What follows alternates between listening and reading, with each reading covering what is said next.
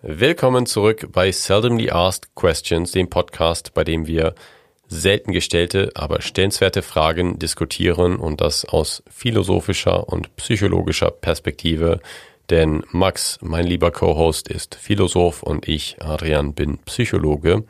Und mit diesem geballten, mit dieser geballten Expertise widmen wir uns jede Woche gesellschaftlich relevanten oder interessanten Themen und nehmen diese mit einer Mischung aus naturwissenschaftlichen, gesellschaftswissenschaftlichen und philosophischen Ansätzen auseinander, um dann unsere seldomly asked questions zu beantworten. Davor gibt es immer noch die seldomly asked unrelated question und die hast du diese Woche für mich, Max. Ganz richtig. Willkommen im Studio, Adrian. Das wollte ich schon lange mal sagen. Wir sprechen heute über psychische Krankheit, aber zuerst eben die seldomly asked unrelated question, die ich mir ausgedacht habe, beziehungsweise ich habe es mir nicht ausgedacht. Ich habe mich das einfach letztens gefragt und wollte deine Meinung wissen.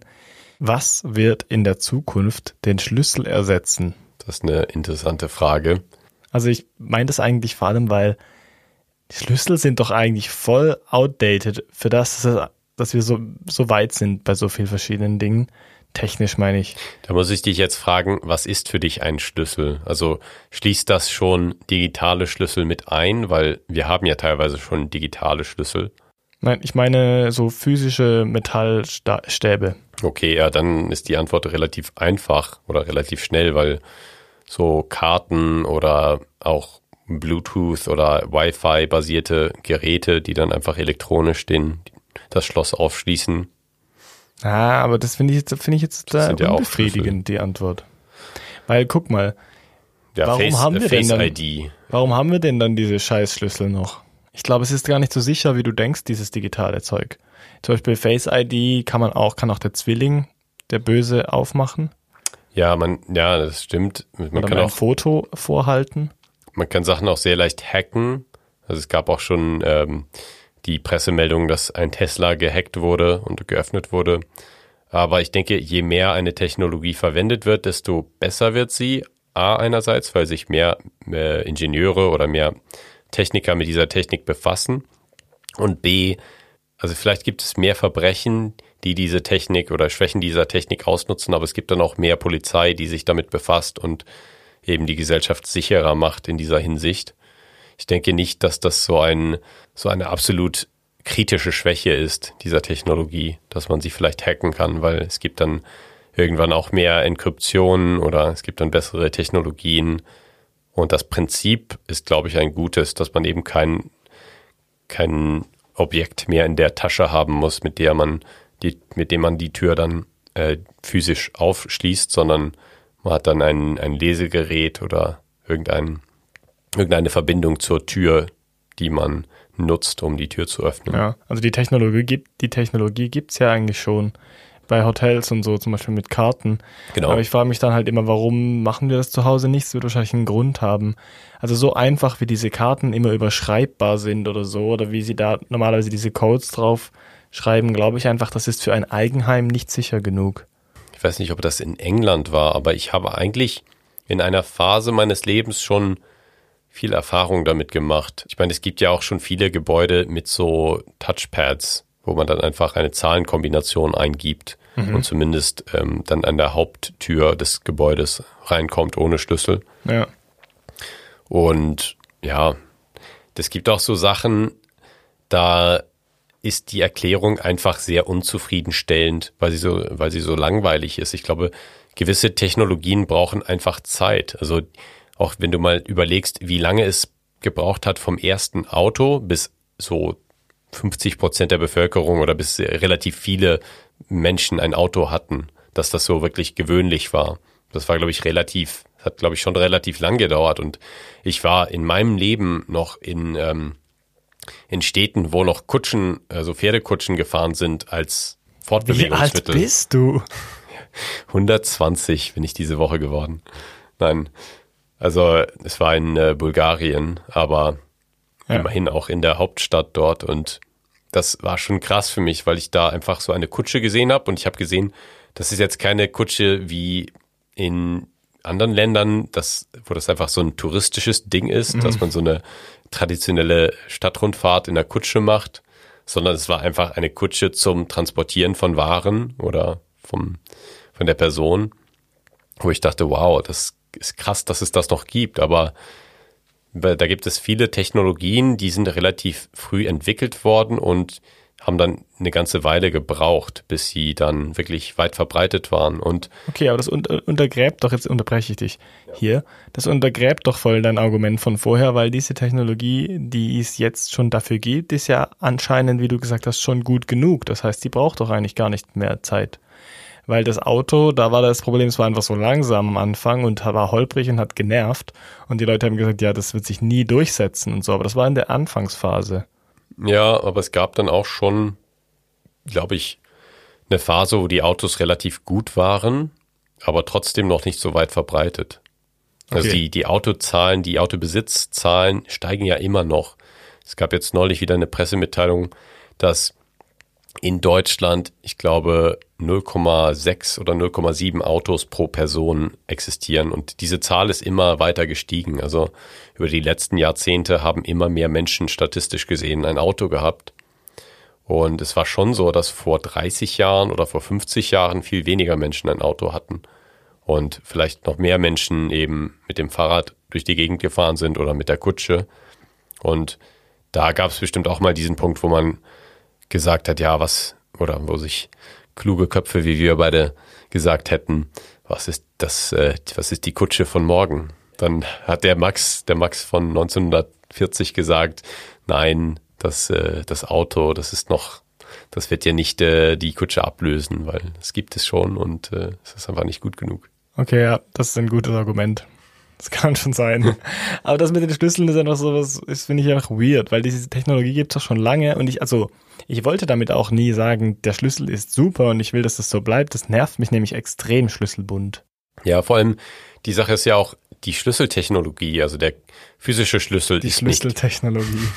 Es ist dann häufig immer relativ. Also auch beim Fahrrad, dein Schloss muss einfach gut genug sein oder besser als die anderen Schlösser in der Umgebung, dass du Fahrraddiebe einigermaßen davon abhältst, dein Fahrrad zu klauen.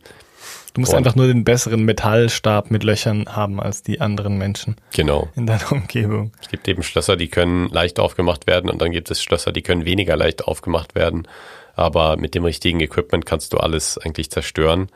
Und bei Türen ist das natürlich auch so. Du kannst entweder das Schloss austricksen, du kannst einen Schlüssel also einen Dietrich verwenden, aber du kannst doch einfach die Tür eintreten oder sprengen, wenn du möchtest. Also wenn, es kommt ja immer nur darauf an, wie sehr du rein möchtest und wie sehr, ähm, was für Kapazitäten du hast. Ich liebe dieses Gespräch.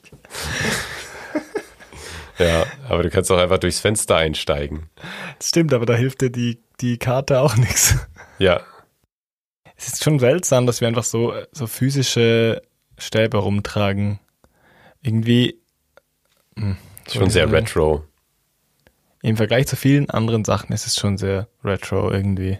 Ja, ist schon interessant, weil du ja mittlerweile mit deinem Handy auch bezahlen kannst. Eben. Und das ist doch auch safe. Ja. Also da, deswegen denke ich auch, dass das früher oder später kommen wird, weil warum ist das dann toler, also das Risiko tolerierbar, aber das Risiko, dass deine Haustür dann irgendwie aufgemacht wird, nicht.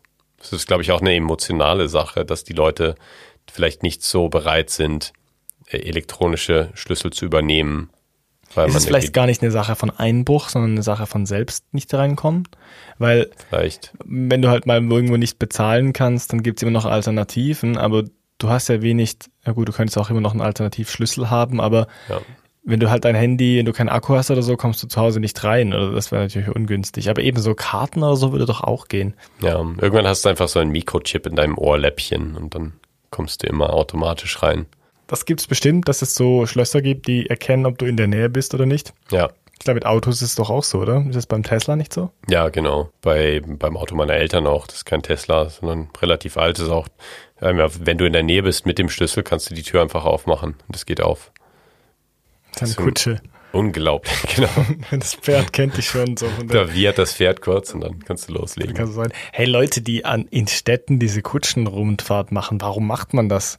Also wenn das jemand von unserer Hörerschaft macht, bitte melden. Ich würde zu gerne wissen, wieso man das tut. Also erstens, es nervt doch voll, es ist nicht gefedert. Es haut dir die ganze Zeit so Pflastersteine in den Hintern übertragen. Und auch sonst, was siehst du da, was du sonst nicht siehst? Das ist wahrscheinlich die Erfahrung, oder? Ist Die Erfahrung, wieso will man die Erfahrung von vor 200 Jahren machen? Ja, warum legen DJs mit Schallplatten auf und nicht mit MP3s? Touché. Ja, ich habe nicht gesagt, dass man das machen sollte. Ja, nein. Aber die, beim DJs legen ja eben gar nicht mit Schallplatten auf. Wie wenig DJs machen das noch? oh, da stößt du ein, äh, da machst du ein Fass auf. Weil, ja, meine Mutter wird 60 und Gratulation. Genau, Gratulation im Voraus. Äh, und sie organisiert eine Party und sie hat wirklich intensiv nach einem DJ gesucht, aber die meisten waren irgendwie ausgebucht und dann hat sie jetzt einen gefunden, den sie von einer anderen Party kennt, der auch ganz gut war, aber der hat gesagt, dass er nur mit Schaltplatten äh, auflegt, aber auch keinen Plattenspieler selbst hat und sie den ähm, arrangieren Er muss. hat es doch gar nicht gemacht. Also ich möchte es gerne mal probieren und den, den müsst ihr jetzt kaufen. Genau. Nein, er, er meint, er macht das schon seit 30 Jahren und trotzdem hat er keinen? Plattenspieler. Das ist richtig bizarr. Weil man hätte ja dann einen zu Hause. Und vor allem, um aufzulegen, Ja, im irgendwie schon, richtigen, oder? im eigentlichen Sinn brauchst du zwei, du brauchst nicht nur einen. Ja, also ich meine jetzt Plattenspieler-Setup. Also zwei Plattenspieler, Mixer. Aber ja, das ist schon sehr komisch. Aber es machen Leute tatsächlich noch. Ja, da sind wir jetzt ein bisschen von der Schlüsselfrage weg. Wir kommen jetzt aber wieder zurück zu Schlüsseln, denn heute reden wir über den Schlüssel zu psychischer Gesundheit, beziehungsweise über psychische Krankheit und was psychische Krankheit ausmacht. Aber das impliziert auch ein bisschen den Schlüssel zu psychischer Gesundheit zu kennen, denn wir werden viel über die Definition davon reden. Genau, ich dachte, du sagst, die Schlüsselfrage von heute ist, was unterscheidet psychische von körperlicher Erkrankung? Heute bei Seldomly Asked Questions psychische Erkrankungen. Würdest du einen Kaktus auf den Schoß nehmen? Wir nehmen wieder auf. Ich würde keinen Kaktus auf den Schoß nehmen. Gut. Kurze Triggerwarnung. In dieser Folge Seldomly Asked Questions geht es um psychische Erkrankungen, deren Auswirkungen und kurz auch um Suizid. Adrian und Max widmen sich diesem Thema natürlich nicht aus einer emotionalen Perspektive, sondern aus einer wissenschaftlichen und klinischen. Dennoch, sollten diese Themen momentan für dich belastend sein, dann ist es überhaupt kein Problem, wenn du diese Folge skippst. Ja, psychische Krankheit und körperliche Krankheit. Ich meine, es geht einerseits um die Unterschiede, aber ich finde, es geht auch generell einfach um Charakteristika von psychischer Erkrankung. Auch weil es viel Stigmatisierung gibt. Darum werden wir heute auch ein bisschen drüber sprechen.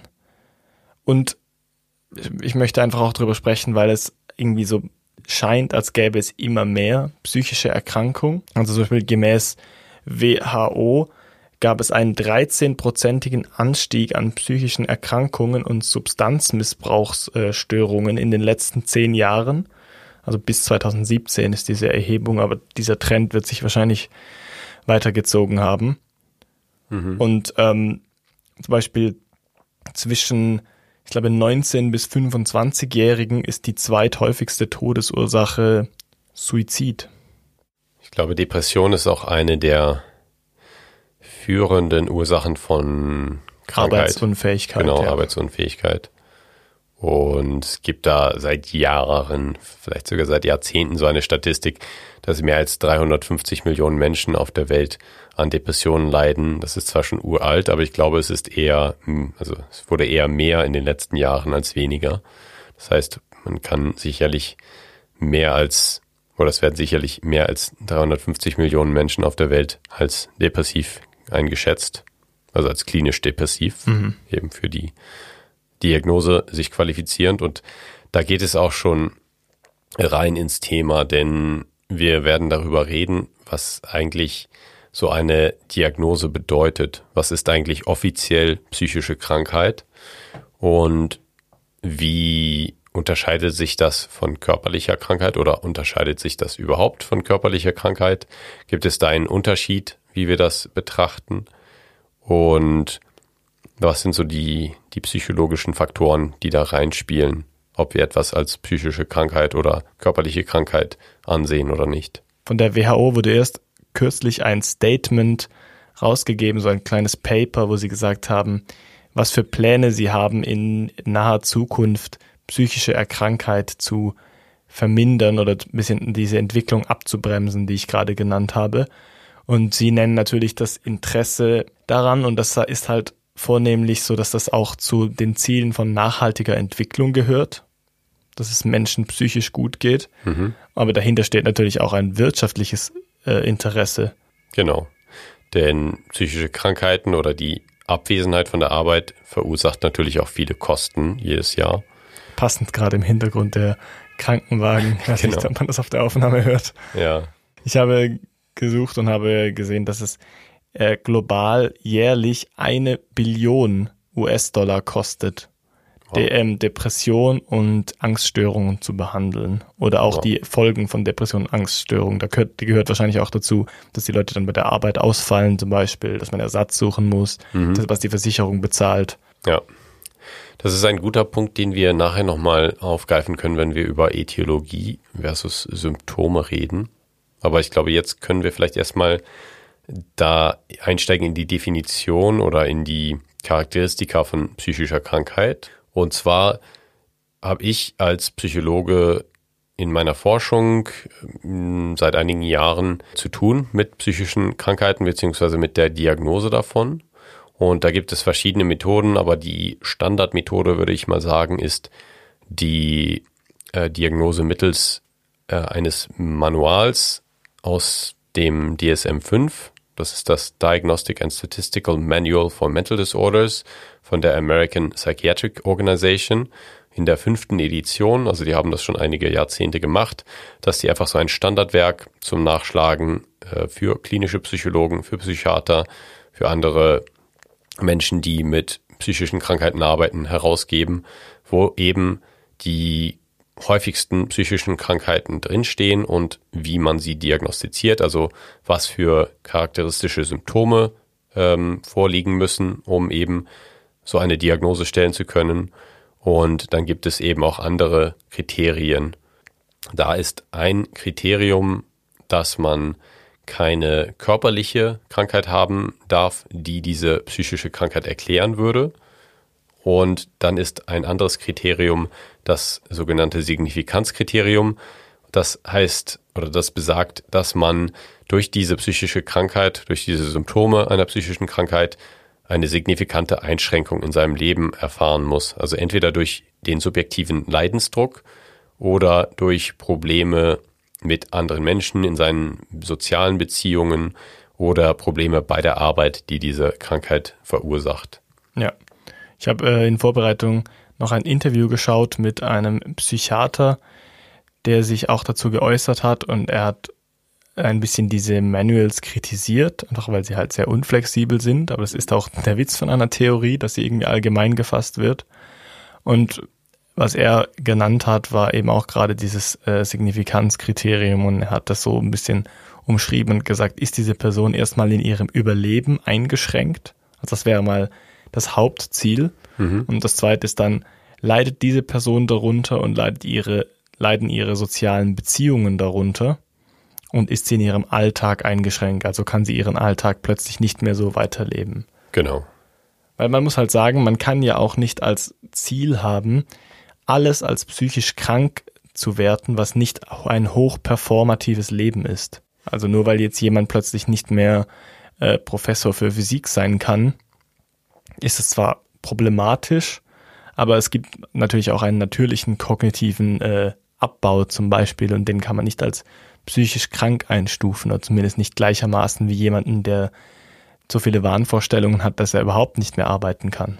Genau, und es jeder kennt das, jeder hat mal einen schlechten Tag und auch die besten Athleten oder die besten Menschen in irgendwas auf der Welt haben mal einen Tag, an dem einfach nichts gut läuft und sie ihre eigentlichen Fähigkeiten nicht abrufen können und dann fühlen sie sich sicher auch sehr, sehr schlecht oder viele davon fühlen sich dann sehr, sehr schlecht, aber das ist eben nicht genug, um sich als psychische Krankheit zu identifizieren, denn dafür muss eben eine ja, gravierendere oder eine längerfristige Einschränkung im, im täglichen Leben eben äh, vorliegen. Oder eben wirklich eine Einschränkung, die signifikant sich auf, auf das Leben auswirkt. Zum Beispiel, dass man an einem Tag mal die Beziehung beendet oder die Arbeit kündigt und das dann eben lange Zeit danach bereut oder bedauert. Das, was ich gerade vorher noch gesagt habe, mit den Leiden die sozialen Beziehungen darunter, ist halt auch so ein Punkt. Zum Beispiel schränkt man damit natürlich auch die psychischen Ressourcen ein, sich zu erholen. Also wenn jetzt die psychische Krankheit gerade dort eingreift, wo man eigentlich seine Resilienzfaktoren hätte. Damit bezeichnet man die Widerstandskraft, die man hat vor psychischen Erkrankungen. Dann ist es natürlich besonders gravierend, zum Beispiel wenn man keine Beziehungen zu Freunden mehr aufrechterhalten kann und zu seinem normalen Alltag oder seiner normalen Alltagsroutine, fördert das natürlich das Fortschreiten einer psychischen Erkrankung auch. Genau, das ist zum Beispiel in der Depression so dass die Menschen sich häufig dann isolieren und eben weniger mit anderen Menschen interagieren und dadurch eben in so einen Negativ, in so eine Negativspirale kommen, wo sie dann eben auch nicht eine bessere Stimmung bekommen, sondern die Stimmung wird dann immer schlechter oder bleibt schlecht, weil sich so perpetuierende Mechanismen einsetzen, die eben dann keine Besserung zulassen. Und das ist ein wichtiger Faktor, die Resilienzfaktoren, denn die Resilienzfaktoren bestimmen auch, wann man überhaupt krank wird, also ob man Stress oder ob man Herausforderungen im Leben gewachsen ist und diese überwinden kann oder ob man beziehungsweise wann man, denn eigentlich wird jeder bei genügend Stress oder bei genügend Widrigkeiten psychisch krank werden, aber es ist einfach die Frage, wann man diesen Zusammenbruch dann erlebt oder diesen Fall in die psychische Krankheit. Und das zeichnet sich eben auch aus durch den, den subjektiven Leidensdruck. Dadurch, dass man irgendwann dann sagt, es ist zu viel für mich oder ich möchte diesen Zustand nicht weiterleben. Und da, da liegt eben dieses Signifikanzkriterium. Und das ist sehr wichtig, denn wenn für einen Psychologen ist es eigentlich nötig, dass ein Patient, der kommt und Therapie möchte, auch den Wunsch nach Besserung hat. Und es gibt Persönlichkeitsstörungen, da ist es also ein bisschen schwierig manchmal, aber es ist sehr schwierig als Psychologe oder als Psychiater zu arbeiten, wenn man einen Patienten hat, der oder die nicht zugibt, dass sie krank sind und die nicht wollen, dass sich etwas verbessert im Leben da ist es eben so, dass der, der Standard einfach ist, dass man mit den Menschen arbeitet, die sagen, ich leide und ich brauche Hilfe. Was du vorher angesprochen hast mit wann es passiert, also wenn zu viele Stressoren da sind, ist ein gutes Stichwort, weil ich habe Zahlen dafür gefunden, dass im deutschsprachigen Raum zumindest jede vierte Person einmal in ihrem Leben eine psychische Krankheit hat und das sind ja nur die diagnostizierten oder beziehungsweise klinisch relevanten. Es gibt ja dann genauso viele Leute, die nicht zu diesem einen Viertel gehören, die einfach mal eine depressive Phase haben, zum Beispiel, die jetzt vielleicht subklinisch ist, also nicht diagnostizierbar oder nicht diagnostiziert wird und einfach so dann von selbst wieder weggeht und unbehandelt bleibt. Ich habe aber auch eben auch gesehen, dass es extrem viele Anstiege in psychischen Krankheiten, also verschiedenen ähm, Krankheitsbildern gab während der Pandemie. Und daran sieht man natürlich auch, dass viele Leute gar nicht so weit entfernt waren und es braucht einfach nur einen Stressor mehr, zum Beispiel, dass man eben einen Resilienzfaktor nicht mehr hat, wie seine Freunde besuchen zu können oder seinen Alltag oder seinen Ausgleich sonst finden zu können. Vielleicht zum Beispiel in Bars oder in Clubs oder im Kino oder was, was ich das dann war und halt viel alleine ist und das schon reicht. Also es gab einen Anstieg bei depressiven Erkrankungen, es gab einen Anstieg bei Angststörungen, bei Trauma und Stressor-related Disorders, also Krankheiten, die mit Stressoren zu tun haben. Und es gab auch einen in Essstörungen und in Schlafstörungen sowie auch ähm, Substanzabusus, also Substan Substanzmissbrauch, was eigentlich schon so darauf schließen lässt, dass halt viele Menschen schon jeglicher Resilienz beraubt waren, dass es manchmal nicht viel braucht. Obwohl ja. ich nicht sagen, ich will es nicht runterspielen, also nicht, dass die Pandemie nicht viel ist, aber es war halt ein, einer der Faktoren, die dazu beigetragen haben. Ja, es gibt eben, ich meine, das war auch ein einschneidendes Ereignis und hat sich auf viele Faktoren ausgewirkt, aber ja, da hat man eben mal gesehen, wie schnell es gehen kann innerhalb einiger Wochen von weniger Sozialkontakten, weniger Freiheit, dass es den Leuten eben signifikant schlechter ging. Ich wollte gerade noch anknüpfen an etwas, was du gerade gesagt hattest zu dem Subklinischen, wo ich fragen wollte, ob du das als subklinisch einschätzen würdest, wenn jemand wirklich eigentlich extrem leidet, aber es nicht zugeben will? Oder würdest du dann sagen, es gibt auch diese Dunkelziffer von Menschen, die eben nicht zum Psychiater oder Psychologen gehen wollen, aber eigentlich schon ja eine Symptomatologie haben, die nicht mehr subklinisch, sondern klinisch äh, psychisch krank wäre?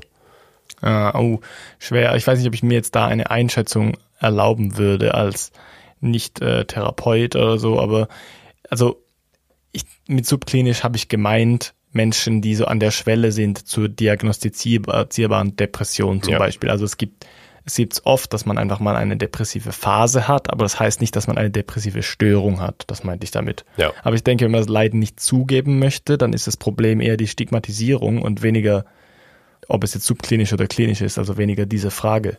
Ja. Die Stigmatisierung ist ein Riesenthema dabei, weil das ist immer etwas, was diskutiert wird, wenn man fragt, ja, warum nehmen denn klinische äh, Erkrank also psychische Erkrankungen zu. Was denkst du, was könnten Gründe sein, warum psychische Erkrankungen zunehmen?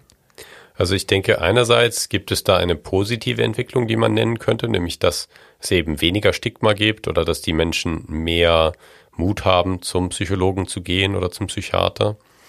Es gibt aber natürlich auch andere Entwicklungen, wo man sagen könnte, vielleicht wird das Leben psychisch stressiger oder psychisch ungesünder für uns durch gewisse Tätigkeiten, so die Screen Time zum Beispiel, Zeit auf sozialen Medien, hat sich natürlich sehr ähm, verstärkt, sehr verlängert in den letzten Jahrzehnten. Und da gibt es auch Untersuchungen dazu, dass eben äh, Social Media Gebrauch mit weniger Glück oder weniger ja, psychischer Gesundheit, schlechterer psychischer Gesundheit zusammenhängt. Das können wir vielleicht in die Social Media tun. Ja, ein Beispiel ist sicher so Beispiel Essstörungen bei jungen Mädchen und genau. Instagram-Gebrauch. Genau. Also wenn man halt dort immer so diese ähm, Role Models vor sich hat und sich dann automatisch mit Leuten vergleicht, mit denen man nicht, sich nicht vergleichen sollte, die auch Gebrauch machen von Filtern erstens und zweitens auch nicht unbedingt einen gesunden Lebensstil haben, obwohl da ist die Kritik auch immer dran, dass es das auch früher mit Models schon gab.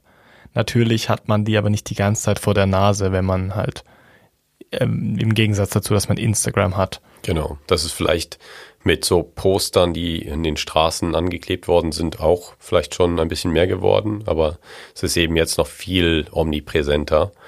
Und es gibt noch einen anderen äh, potenziellen Grund, und zwar diese Standardwerke zur Diagnose von psychischen Krankheiten, die ich angesprochen habe, die bekommen ja auch immer mal wieder eine Erneuerung und werden dann in einer neuen Edition veröffentlicht.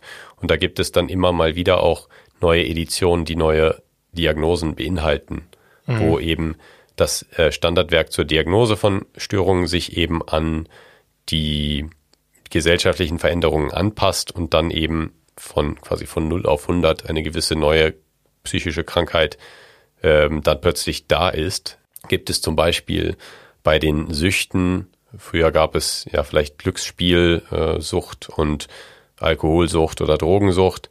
Mittlerweile gibt es auch die Gaming-Sucht und äh, ich bin mir nicht sicher, ich glaube, es ist im DSM 5 auch drin, aber auf jeden Fall wäre das ein Beispiel, wenn das jetzt eine Diagnose ist, dass man diese Krankheit eben vor 40 Jahren nicht hatte oder vor 50 Jahren. Das ist dann verständlich, dass mit einer neuen Technologie oder mit einer gesellschaftlichen Veränderung dann auch bestimmte neue Diagnosen in die Welt kommen. Ja. Die positive Veränderung, die du angesprochen hast, ist eben die Entstigmatisierung. Das würde bedeuten, dass es ein größeres Bewusstsein für psychische Krankheiten gibt in der Bevölkerung und dass es auch einen einfacheren Zugang gibt zur Hilfe Also zum Beispiel, es gibt so Telefonmodelle, es gibt es mittlerweile auch Apps. Man kann einfacher mal einen Therapieplatz einfach so ausmachen. Die Versicherungsmodelle haben sich ähm, diesbezüglich verbessert in den letzten 50 Jahren. Also man muss auch über, man muss auch sehen, wir reden hier von einem großen Scope. Mhm. Also nicht in den letzten fünf Jahren, sondern es geht mehr so um Dekaden. Aber die Entstigmatisierung wäre ja, würde auch bedeuten, dass es eben nicht mehr so peinlich ist, in Anführungszeichen, sich zu outen als psychisch krank vor Freunden zum Beispiel oder vor der Familie oder auch vor dem Arbeitgeber.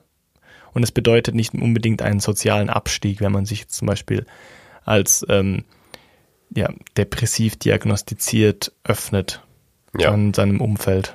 Ich glaube auch, so die Internetkultur, so die Meme-Kultur hat auch einiges dazu beigetragen, denn so es gibt sehr, sehr viele Memes über Depressivsein oder über Social Awkwardness, also so soziale Ängste oder andere Ängste. Zwangsstörungen, Zwangsstörungen auch, OCD. OCD, genau. Da gibt es sehr viele Memes und ich glaube auch dadurch, das kann man auch, ich weiß nicht, ob da mal eine wissenschaftliche Abhandlung zu veröffentlicht wurde, aber das kann man sicherlich auch sehen, dass es dadurch, äh, es reden viel mehr Menschen über psychische Krankheiten, weil es diesen gefühlt lockeren Umgang damit gibt durch eben Memes und andere Internetphänomene. Das kann echt gut sein. Das finde ich einen sehr interessanten Gedanken. Da hätte ich aber gleich auch den Konter dazu. Mhm. Das ist auch problematisch, weil es wird dadurch auch ein bisschen so verharmlost manchmal oder äh, diagnostizieren sich einfach selbst oder erkennen halt die Symptome bei sich, was man sehr schnell tut, wenn man sich ein bisschen mit den Krankheitsbildern auseinandersetzt, weil man erkennt immer wieder ein bisschen was bei sich selbst.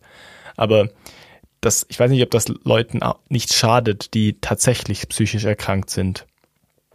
Ja, aber da ist dann auch wieder das Gegenargument oder die Gegenfrage, was ist denn tatsächlich psychisch erkrankt? Also, und da sind wir dann wieder bei eben der Art und Weise, wie wir das heutzutage machen und schon seit längerer Zeit, dass wir eben sagen, sobald es einen signifikanten subjektiven Leidensdruck gibt, kann man bei der Erfüllung anderer charakteristischer Symptome eben von psychischer Krankheit reden.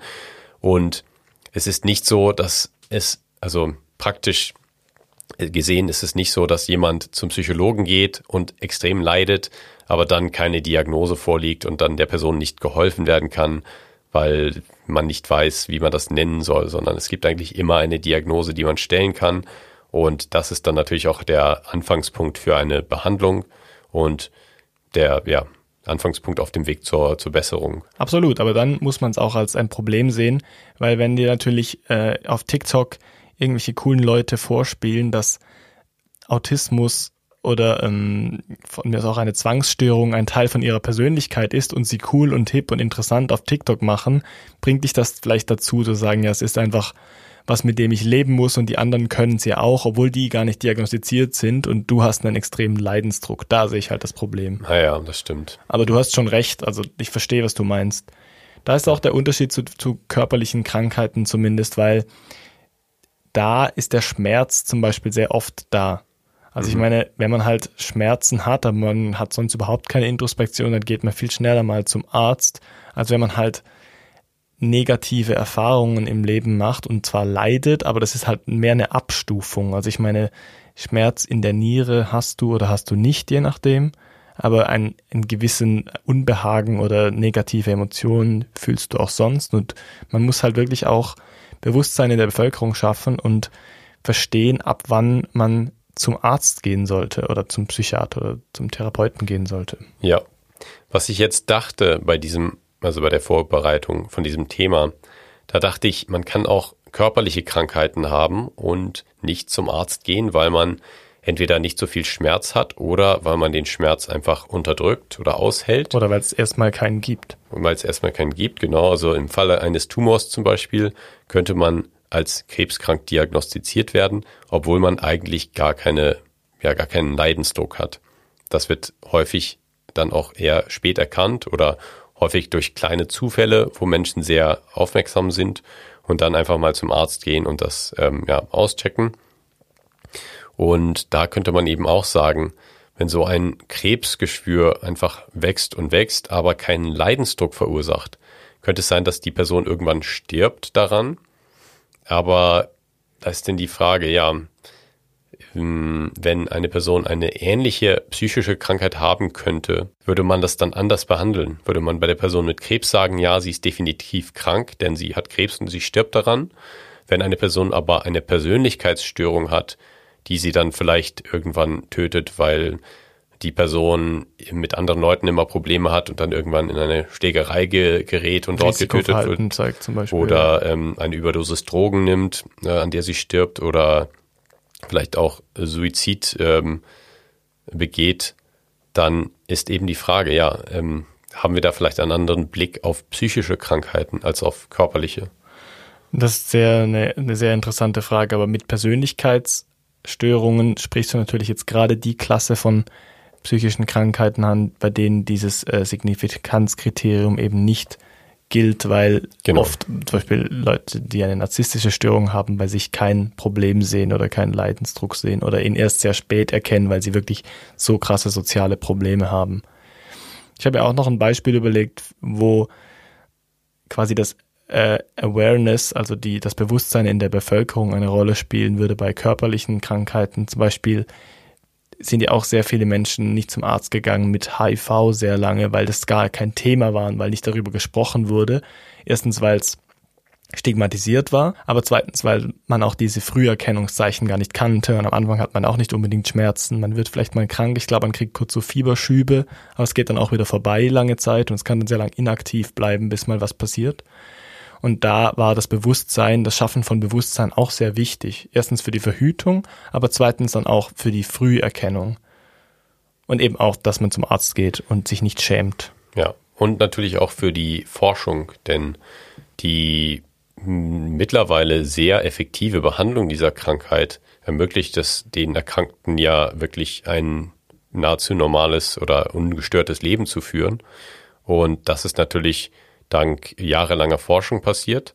Und das ist sehr schön, dass wir das schaffen können als, äh, als Gesellschaft mit Aufmerksamkeit schaffen, mit sich für, ja, für Krankheiten einsetzen, für die Destigmatisierung und eben auch für die Forschung. Ich habe eine Schweizer Studie gefunden von 2015 und noch eine von 2016, die untersucht haben, was mit dieser, was diese Stigmatisierung für einen Einfluss auf die Entwicklung der Krankheit hat. Und in beiden Studien wurde gezeigt, dass diese Teilnehmer, die sich quasi als labeled, also so abgestempelt empfunden haben, oder die es halt waren, weil sie eine Diagnose gekriegt haben, also die psychisch krank waren, eine deutlich schlechtere Entwicklung ihrer Krankheit hatten und viel häufig, häufiger äh, Suizidideen hatten oder das Gefühl von Hoffnungslosigkeit. Also wenn man sie als psychisch krank so abgetan hat. Also dieses Stigma herrscht immer noch vor und es ist, hat eine, spielt auch eine Riesenrolle auf die Entwicklung, auf die Genesung. Ja. Ja, und das ist sehr gut zu wissen, denn das zeigt uns, dass wir bei anderen Krankheiten auch vorsichtig sein sollten und eben Gutes tun können, indem wir Krankheiten sachlich behandeln und entstigmatisieren. Was ich bei dem Stigma-Gedanken auch dachte, war, ich habe da so eine Idee für ein Gedankenexperiment. Okay, also ich habe nicht angeguckt. Ich habe dich nicht angeguckt. Das war das erste Mal, dass wir es vermasselt haben. Also nochmal. Gedankenexperiment. Nämlich, wenn man sich mal überlegt, dass in einer Gruppe von Menschen nur Menschen sind mit einer bestimmten psychischen Krankheit. Also sie können sogar diagnostiziert sein oder die Krankheit diagnostiziert haben. Das heißt, man überlegt sich mal, wenn jetzt in einer Gruppe nur Menschen mit Autismus, mit einer Autismus-Spektrum-Störung wären oder nur Menschen mit äh, Aufmerksamkeitsdefizit und Hyperaktivitätssyndrom, ADHS oder mit einer äh, Major-Depression, was würde das dann machen für das, für das Empfinden der Menschen und dafür, wie sie interagieren würden? Also würden die Menschen sich dann immer noch krank fühlen oder würde es vielleicht auch die das Leiden ein bisschen lindern, wenn man mit ähnlichen Menschen oder mit Menschen, die einen ähnlichen Gemütszustand oder eine, eine ähnliche Empfindung haben, zusammen ist? Eine sehr interessante Frage. Das macht wieder ein bisschen das Neurodiversitätsthema auf, das wir schon mal besprochen haben. Also, dass man vielleicht in gewissen Umständen, unter gewissen Umständen akzeptieren sollte, dass gewisse Menschen einfach psychisch anders funktionieren und das nicht immer als Krankheit abstempeln. Aber es ist natürlich so, wie wir vorher schon mit dem Signifikanzkriterium besprochen haben, wenn du einen gewissen Leidensdruck hast, dann kommt dieser Leidensdruck vielleicht auch daher, weil du nicht in die Gesellschaft passt. Und das möchtest du mit dem Gedankenexperiment ansprechen, oder? Genau. Aber das würde wahrscheinlich auf gewisse psychische Erkrankungen mehr zutreffen als auf andere. Ja, das denke ich auch. Also da gibt es sicherlich äh, psychische Erkrankungen, die eher einem sozialen Druck entsprungen sind oder durch einen sozialen Druck verschärft werden. Zum Beispiel ADHS das ist eine psychische Krankheit, deren Diagnose stark zugenommen hat in gewissen Jahren oder über die Jahrzehnte. Und ich glaube, das hängt durchaus mit äh, sozialen Faktoren zusammen, mit gesellschaftlichen Erwartungen an Kinder. Es wird ja hauptsächlich bei Kindern diagnostiziert. Und da gibt es eben steigende Anforderungen an die Kinder. Also in der Schule zum Beispiel werden die Schulprogramme immer ausführlicher, werden immer anspruchsvoller und man will eben immer mehr beibringen den Kindern, was dann natürlich auch einen zusätzlichen Stressfaktor bildet. Und es gibt vielleicht auch immer mehr Erwartungen an Kinder. Während man früher vielleicht Kinder einfach Kinder hat sein lassen, ist es heute vielleicht so, dass die Menschen viel mehr Erwartungen haben an die Kinder und deswegen dann auch die Probleme eher wahrnehmen oder wenn das Kind dann die Erwartungen nicht erfüllt, dann eben sagen, okay, hier gibt es ein Problem. Bei der Aufmerksamkeitsdefizit- und Hyperaktivitätsstörung ist es ja auch so, dass die Behandlung mehr oder weniger so ausfällt, dass man gewisse Symptome bekämpft in Situationen, in denen man eben nicht normal in Anführungszeichen agieren kann. Also wenn man sehr viel Konzentration aufbringen muss für ein Thema, das einen nicht interessiert, dann nimmt man halt ein Medikament wie zum Beispiel Ritalin oder Medikinet. Und dabei geht es ja wiederum, man passt sich quasi der Gesellschaft an mit dieser Substanz. Und ansonsten versucht man eigentlich sein Leben so gut es geht zu leben, was es ja auch, was es ja auch normalerweise tut. Also bei Kindern verändert sich es dann in der Pubertät sowieso, aber auch ADHS bei Erwachsenen ist eigentlich so, dass viele ihre Erkrankung oder zumindest ihre Kondition als in vielen Fällen auch angenehm empfinden, zum Beispiel wenn sie hyperfokussiert sind auf gewisse Themen. Das wäre das sicher ein gutes Beispiel. Ich glaube, das ist wie, wenn man eine Gesellschaft hat, wo alle Linkshänder sind, dann haben die auch die Probleme nicht mehr, die sie sonst gehabt hätten, nämlich, dass sie keine Werkzeuge finden, die sie verwenden können und so. Dann ist die Gesellschaft halt passend für Linkshänder aufgebaut. Bei ADHS wäre es bestimmt ähnlich, vielleicht nicht ganz so extrem. Bei Autismus kann ich mir das auch vorstellen. Mhm. Also bei der Autismus-Spektrum-Störung. Bei Depression wäre ich mir da zum Beispiel jetzt nicht so sicher. Ja. Also ich kann mir schon vorstellen, dass depressive Menschen auch durch das sich verbinden mit anderen depressiven Menschen vielleicht ein, eine Verringerung des Leidensdrucks verspüren. Denn einfach, wenn man das, also man sagt ja, geteiltes Leid ist halbes Leid. Ich glaube, wenn man sich mit anderen Menschen aussprechen kann, die auch sehr viel leiden und nicht sehr viel Spaß haben im Leben, dann kann das schon helfen.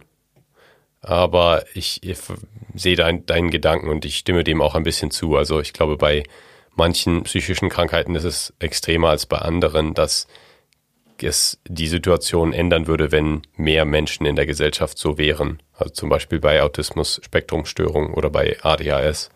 Das Gedankenexperiment suggeriert halt, wäre die Gesellschaft von diesen Menschen, also oder die aus diesen Menschen besteht, in sich geschlossen, zumindest funktional. Und das suggeriert einfach, dass es für diese Menschen nicht funktional ist, in unserer so neuronormativen Welt zu leben, wo wir halt von unserem Normal oder wo, wo gesunde Menschen von ihrem Normalzustand ausgehen.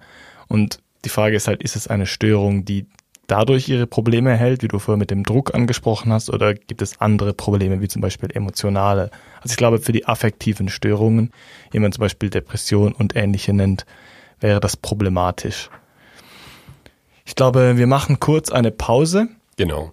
Und nach der Pause sprechen wir dann über kulturelle Unterschiede bei psychischer Erkrankung. Und wir kommen auch nochmal auf die Gedanken der Symptome zurück, die eine psychische Krankheit ausmachen.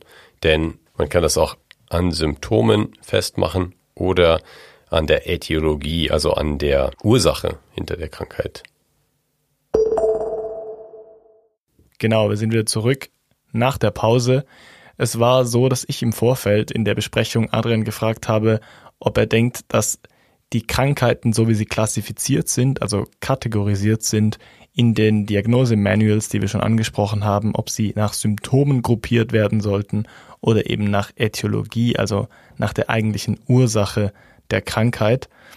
Das habe ich mich einfach gefragt, weil es hat natürlich Vor- und Nachteile, das zu tun und Adrian hat sich dafür äh, richtig ins Zeug gelegt. Dem ist mehr eingefallen als mir. Ich glaube, deine Antwort ist viel besser als meine Frage eigentlich. Ja, als äh, Psychologe, der sich auch mit äh, Störungen, mit psychischen Störungen befasst in seinem Forschungsalltag, ist es natürlich auch was, worüber ich viel nachdenke. Und gerade bei der Depression, die ja ein Riesenproblem ist auf der Welt, äh, stelle ich mir diese Frage sehr häufig, ob es sinnvoll ist, wie man das in den letzten Jahrzehnten getan hat, eben Symptome zu behandeln oder ob man da eher Ursachenforschung betreiben sollte. Und ich habe mir überlegt, wenn man jetzt mal die Symptome anschaut und sich überlegt, was ist gut, wenn man Symptome erforscht und behandelt. Da würde ich sagen, die Symptome sind das, was Leid bringt. Deswegen, hm, wie wir psychische Krankheit definieren, macht es auch Sinn, die Symptome zu behandeln, denn sie sind das, was die Menschen dazu bringen, zu sagen, ich bin krank oder ich habe ein Problem, mit dem mir geholfen werden muss. Wenn man die Symptome behandeln kann, dann fühlen sich die Menschen auch besser und das ist das Ziel. Was dagegen spricht, ist, es erschwert eine nachhaltige Behandlung, denn wenn man nur die Symptome behandelt, äh, behandelt man nicht immer die Ursachen und das kann eben dazu führen, dass Menschen sich kurzzeitig besser fühlen, aber dann vielleicht auch schlechter oder wieder schlecht wie vorher. Und das ist dann eben ineffizient und verursacht sehr hohe Kosten im Gesundheitssystem zum Beispiel, wie wir schon mal angedeutet hatten früher. Ander, andererseits ist es auch nicht nachhaltig, nicht nur in der Person, sondern auch in der Gesamtbevölkerung, wenn man halt immer nur Symptome bekämpft und nicht schaut, wo fängt das eigentlich an und woher kommt es. Es hat dann halt immer leicht so einen tiefen psychologischen Anstrich, wenn man sagt, man will äthiologisch behandeln und so die Ursachen in der Kindheit suchen oder irgendwo. Aber es muss ja nicht unbedingt dort sein. Man kann auch sagen, es gibt einfach Alltagssituationen, die irgendwie verursachend sind. Und ich glaube, der Trend geht mittlerweile auch dahin, dass man so Verträge macht mit den Versicherungen, mit den Krankenhäusern, dass man sagt, man versucht nicht nur vor Ort so stationär Symptome zu behandeln, sondern dass man auch so Ärzteteams und Pflegeteams macht oder Ärztinnenteams, die dann nach Hause gehen zu den Menschen oder sie im Alltag begleiten. Und dann versucht man mehr eine holistische Behandlung anzustreben was natürlich viel mehr Sinn ergibt, weil wenn du halt einen Oberschenkel-Halsbruch hast, dann musst du halt operiert werden und das macht man im klinischen Setting in, auf der Station und das hat nicht mehr, das hat keine Ursachen, als dass du halt gestürzt bist irgendwann. Aber bei einer psychischen Erkrankung können so viele Dinge mit reinspielen, die man vielleicht auch gar nicht so einfach identifizieren kann, dass man lieber eigentlich im gewohnten Umfeld behandeln sollte. Obwohl es ist ganz interessant, weil man hier auch wieder sagen könnte, um zu unserer SAQ zurückzukommen, ein Oberschenkelhalsbruch könnte von verschiedenen äh, e, Ereignissen ausgehen. Und wenn der Grund ist, dass es ein relativ zufälliger Sturz war, äh, dann behandelt man einfach den Bruch und lässt ihn heilen und dann ist wieder gut. Aber wenn es daran liegt, dass sich die Person jede Woche prügelt und dann manchmal ein, ein bisschen zu viel abbekommt und dann eben Knochenbrüche erleidet, dann könnte man auch da ansetzen, dass man sagt, hey, äh, begib dich vielleicht nicht mehr in diese Situation. Redest du von Fight Clubs, Adrian? Das ist Regel Nummer eins. Wir reden nicht über den Fight Club. ja, ja, das stimmt, aber dann wäre wahrscheinlich auch wieder ein psychologisches Problem Teil ähm, vom Gesamtproblem und es wäre nicht nur ein rein körperliches Problem. Ja, aber zum Beispiel beim Rauchen, gut, das ist dann auch vielleicht ein psychologisches Problem, wenn jemand äh, süchtig ist danach. Also aber ein Suchtproblem, ja. Es gibt natürlich äh, gewisse körperliche Erkrankungen, die vielleicht durch nicht psychologische Verhaltens, also Probleme, problematische Verhaltensweisen eben erzeugt werden. Und da könnte man dann sagen, da könnte man auch Präventionsarbeit für körperliche Krankheiten leisten. Ich möchte gar nicht dagegen argumentieren, dass man auch körperliche Sachen holistisch behandeln sollte. Das Gute bei der psychischen Erkrankung wäre dann, dass es auch weiter helfen würde, die Stigmatisierung abzubauen, weil man natürlich dann live miterlebt, wie Leute behandelt werden, wie Leute Unterstützung kriegen und wie das für die Behandelnden ganz normal ist, dass sie dort sind und einer Person weiterhelfen, die vielleicht selbst nicht weiterkommt und das ist auch kein Problem. Ja. Hast du noch weitere Punkte für oder gegen ähm, symptomatische Klassifizierung oder Behandlung? Ähm, nein, also ich wäre jetzt zur Etiologie, also zur Ursachenforschung ähm, übergegangen. Und zwar, wenn man die Ursache erforscht und behandelt, dann werden das Verständnis und die Behandlung der Krankheit besser, denn man kann effektiver auch die Symptome reduzieren. Und das Kontraargument ist, dass es ähm, einerseits ein bisschen aufwendiger sein kann. Also es man kann gut sein, dass es einfacher ist, die Symptome zu, zu behandeln, als die komplette Ursache zu erforschen und dann an der Wurzel quasi zu behandeln. Aber es ist eben nachhaltiger. Aber ein anderes Kontraargument wäre auch, dass Menschen eine ähnliche Etiologie haben können, also einen ähnlichen Prozess, der in ihnen vorgeht, der aber nur in der einen Person ein psychisches Leiden hervorruft und in der anderen nicht. Und da will man dann natürlich auch nicht Menschen pathologisieren, also für krank erklären, wenn sie gar nicht krank sind. Und da ist eben dann wichtig, sich wieder ins Gedächtnis zu rufen, dass psychische Krankheit eben auch von einem ja, gewissen Leidensdruck ausgeht. Das ist eine sehr spannende Überlegung. Also du hast jetzt mehr auf die Behandlung angesprochen, ob man symptomatisch oder etiologisch behandeln sollte. Was aber auch aufs Gleiche rauskommt, auf meine Frage ursprünglich, die ja war, sollte man es nach Symptomen klassifizieren, also Krankheiten, die ähnliche Symptomatik haben, gruppieren oder Krankheiten, die ähnliche Ursachen haben, gruppieren. Aber die Gruppierung ist ja da, um zu behandeln und so hast du eigentlich schon einen Schritt übersprungen bei der Beantwortung und hast quasi gesagt, ja, erstmal müssen wir fragen, wie wollen wir behandeln und dann ist natürlich die Klassifizierungsfrage hinfällig. Ja, genau. Also von daher hast du mir eigentlich gesagt, deine Frage ist schlecht, Max. Ich habe auch ein bisschen das Gefühl, dass es in der klinischen Psychologie und Psychiatrie in den letzten Jahrzehnten so ein bisschen in diese Richtung gegangen ist, dass man früher eher nach Symptomen klassifiziert hat und mittlerweile eher auf die Etiologie achtet. Das kann gut sein. Also das ist natürlich immer so, wenn man ein besseres Verständnis hat von einer Krankheit, weil man wissenschaftlich fortschreitet, dass man dann zu den Ursachen kommt irgendwie und zu den Gründen kommt, was ja auch mega zielführend wäre, wo wir wieder am Anfang sind von unserer Folge, wo ich drüber gesprochen habe, wie die WHO jetzt so in einem Fünfjahresplan versucht, psychische Krankheiten auszumerzen. Genau, dann können wir eigentlich nochmal auf unsere SAQ vom Anfang zurückkommen, mit dem, dass wir noch besprechen wollen, ob es vielleicht kulturelle Unterschiede gibt, weil irgendwie finde ich, das ist der größte Unterschied zwischen psychischer und körperlicher Erkrankung, dass es vielleicht sozial konstruierte Komponenten geben wird. Also du hast es schon mit dem Gedankenexperiment angesprochen, wir haben es mit der Stigmatisierung auch schon ein bisschen angesprochen und wir sprechen es jetzt wieder an mit der Frage nach Äthiologie oder Symptomatik. Und die sozial konstruierte Komponente kann das andere sein. Also es gibt vielleicht kulturelle Gründe, die soziale Konstrukte irgendwie vorantreiben und die eine Krankheit eher als Krankheit darstellen als in anderen Kulturen. Ich habe zum Beispiel eine Studie gefunden, wo die deutsche Bevölkerung und die Bewohner der Stadt Novosibirsk gefragt wurden, was sie von gewissen schizophrenen und depressiven Störungen wissen. Und es wurden ihnen so Fallstudien vorgelegt, wo sie einschätzen mussten, ob die Person schizophren ist oder ob sie depressiv ist oder ob sie gesund ist. Und es kam dabei raus, dass sehr oft ähnliche Statements gemacht wurden über diese Fallstudien. Also schizophrene Symptome wurden häufiger erkannt, also als psychische Erkrankheit, äh, Erkrankung, aber es ist natürlich auch viel heftiger und depressiv oder sehr viel eindeutiger für Laien, denke ich mal und die depressiven Symptome wurden weniger oft erkannt als psychische Störung. Und die Ursache der schizophrenen Störung wurde oft so mit Stress ähm, in Verbindung gebracht und die depressive Störung wurde mehr so mit biologischen Einflüssen in Zusammenhang gebracht. Also man konnte es nicht so richtig einschätzen. Das Interessante ist eigentlich der Unterschied. Die russische Bevölkerung hatte eine starke Tendenz, so eine Selbstverschuldung wahrzunehmen bei psychischen Erkrankungen. Und es wurde dann oft geschrieben, der, der Mensch hat sich falsch verhalten oder der Mensch hat vorher irgendwie Probleme gemacht und deshalb ist er selbst schuld für seine psychische Erkrankung und hat eben nicht richtig gelebt. Und es könnte einerseits darauf hinweisen, dass noch ein größeres Stigma für psychische Erkrankungen in der russischen Gesellschaft vorherrscht. Also es ist von 2002 die Studie.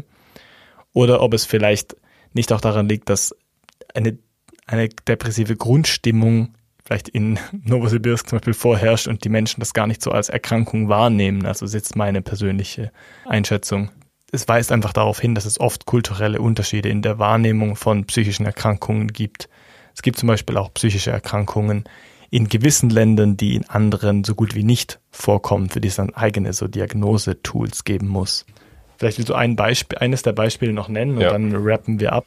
Ja, also da gibt es sehr, sehr viele verschiedene Syndrome und einige davon haben es auch in die International Classification of Diseases von der WHO, also eins dieser offiziellen äh, Diagnosewerke, geschafft oder ins DSM-5, was ich auch schon angesprochen hatte, das andere große Diagnosewerk für psychische Krankheiten.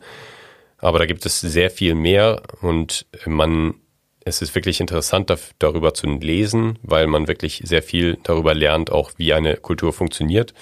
Es gibt da zum Beispiel die Frigophobie. Das ist eine psychische Krankheit, die in China eher verbreitet ist und beschreibt, wie man ähm, sich vielleicht schon denken kann, einfach die Angst vor der Kälte. Also es ist einfach eine exzessive Angst, dass einem sehr kalt sein wird, dass man ja, erfriert oder dass es einfach zu kalt ist und führt dazu, dass die Menschen sich sehr, sehr dick ankleiden oder immer etwas Warmes dabei haben, in wärmere Räume gehen. Und das ist eben ja häufig sehr bizarr, ähm, was so psychische Krankheiten aus anderen Teilen der Welt ja be beinhalten. Und da werden wir mal ein paar beschreiben in den ähm, in der Social Media im Social Media Beitrag auf Instagram diese Woche at ein Sack voll Freude und den Punkt eben machen, dass das sehr kulturell bedingt sein kann, auch was als psychische Krankheit gesehen wird, aber auch was als psychische Krankheit auftritt. Was ist denn deine Take-Home-Message dann zur SAQ von dieser Woche, wo der Unterschied liegt oder ob es einen Unterschied gibt zwischen psychischer und körperlicher Erkrankung? Ich habe es jetzt schon so ein bisschen angedeutet und jetzt hast du gerade kulturelle Unterschiede in psychischen Erkrankungen genannt. Kannst du das bei körperlichen Erkrankungen auch vorstellen? Ja, ich, ich denke eigentlich schon. Also ich sehe wirklich, mich habe keine großen Schwierigkeiten, psychische und körperliche Krankheiten zu vergleichen und die Ähnlichkeiten zu sehen. Für mich ist die Take-Home-Message so ein bisschen, dass es wirklich sehr viele Ähnlichkeiten gibt und für mich ist das Signifikanzkriterium oder einfach der individuelle Leidensdruck entscheidend, was als krank und was als nicht krank wahrgenommen wird. Und es ist wirklich interessant darüber nachzudenken, was man haben könnte und ob man dann krank wäre oder nicht. Und ja, eben bei diesen kulturellen Beispielen sieht man das sehr gut, dass es Sachen gibt, die in unserer Kultur überhaupt kein Leiden hervorrufen würden, in anderen Kulturen aber so belastend sind, dass sie eben für eine Diagnose in dieser Kultur reichen. Und die wird dann diagnostiziert, die wird behandelt. Ähm, das sind dann einfach ja, kulturell spezifische Probleme. Vielleicht wird es diesen Trend mal geben. Also man sieht ja jetzt schon, dass immer mehr psychische Erkrankungen in, auf einem Spektrum oder einem Kontinuum dargestellt werden, weil man eben nicht mehr diese klare Klassifikation will. Zum Beispiel bei der äh, schizophrenen Störung ist das auch so. Da gab es früher so ganz klare Unterschiede zwischen so ähm, paranoider Schizophrenie zum Beispiel oder atypischer Schizophrenie. Und mittlerweile wird es auch eher so auf einem Kontinuum beschrieben, weil es eben viele Mischformen Formen gibt von Menschen, die ähm, mit Schizophrenie diagnostiziert werden. Und vielleicht gibt es auch mal dieses Kontinuum zwischen psychischer und körperlicher Erkrankung. Wir haben, wir kennen ja schon psychosomatische Erkrankungen und wir wissen eigentlich mittlerweile, dass es oft Einflüsse aus beiden Seiten gibt. Und ähm, vielleicht hast du recht und es wird diese Unterscheidung mit einer gewissen Entstigmatisierung vielleicht irgendwann auch gar nicht mehr gemacht. Ja, auf jeden Fall. Ich denke, es gibt sicherlich auch einige körperliche Krankheiten, die in bestimmten Teilen der Welt nur vorkommen und somit eben dann kulturell oder geografisch bedingt sind. Und das ist auf jeden Fall interessant zu sehen, wie sich das entwickelt in der Zukunft, ob man da eine Kontinuität sieht. Ja, wie gesagt, der, der Leidensdruck ist da für mich sehr wichtig.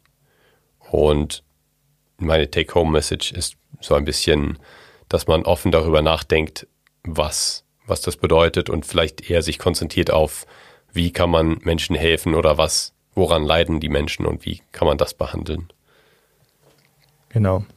Wenn ihr es ausgehalten habt bis ans Ende dieser Folge und nicht so sehr gelitten habt, dann gebt uns doch eine gute Bewertung auf den Podcast-Portalen, auf denen ihr uns hört. Hoffentlich sind es mehrere, es wäre noch besser. Ja, genau. Und schreibt uns auf Instagram euer Feedback at ein Sack voll Freude. Oder ihr könnt auch eine Mail verfassen, wenn ihr besondere Anregungen zu Sachs und Saus habt, nämlich sack at mailbox.org. Genau. Also, falls ihr mal eine interessante Krankheit hattet, an der ihr gelitten habt, könnt ihr es gerne uns in einer privaten Nachricht schreiben. Aber auch über alle anderen Themen, die euch interessieren oder vielleicht auch Themen, wo es euch interessieren würde, dass wir mal darüber reden, ähm, freuen wir uns immer über Nachrichten. Vielen Dank. Bis nächste Woche. Dankeschön. Das war Seldomly Asked Questions, produziert durch Freely Media. Artwork Christoph Heffelfinger.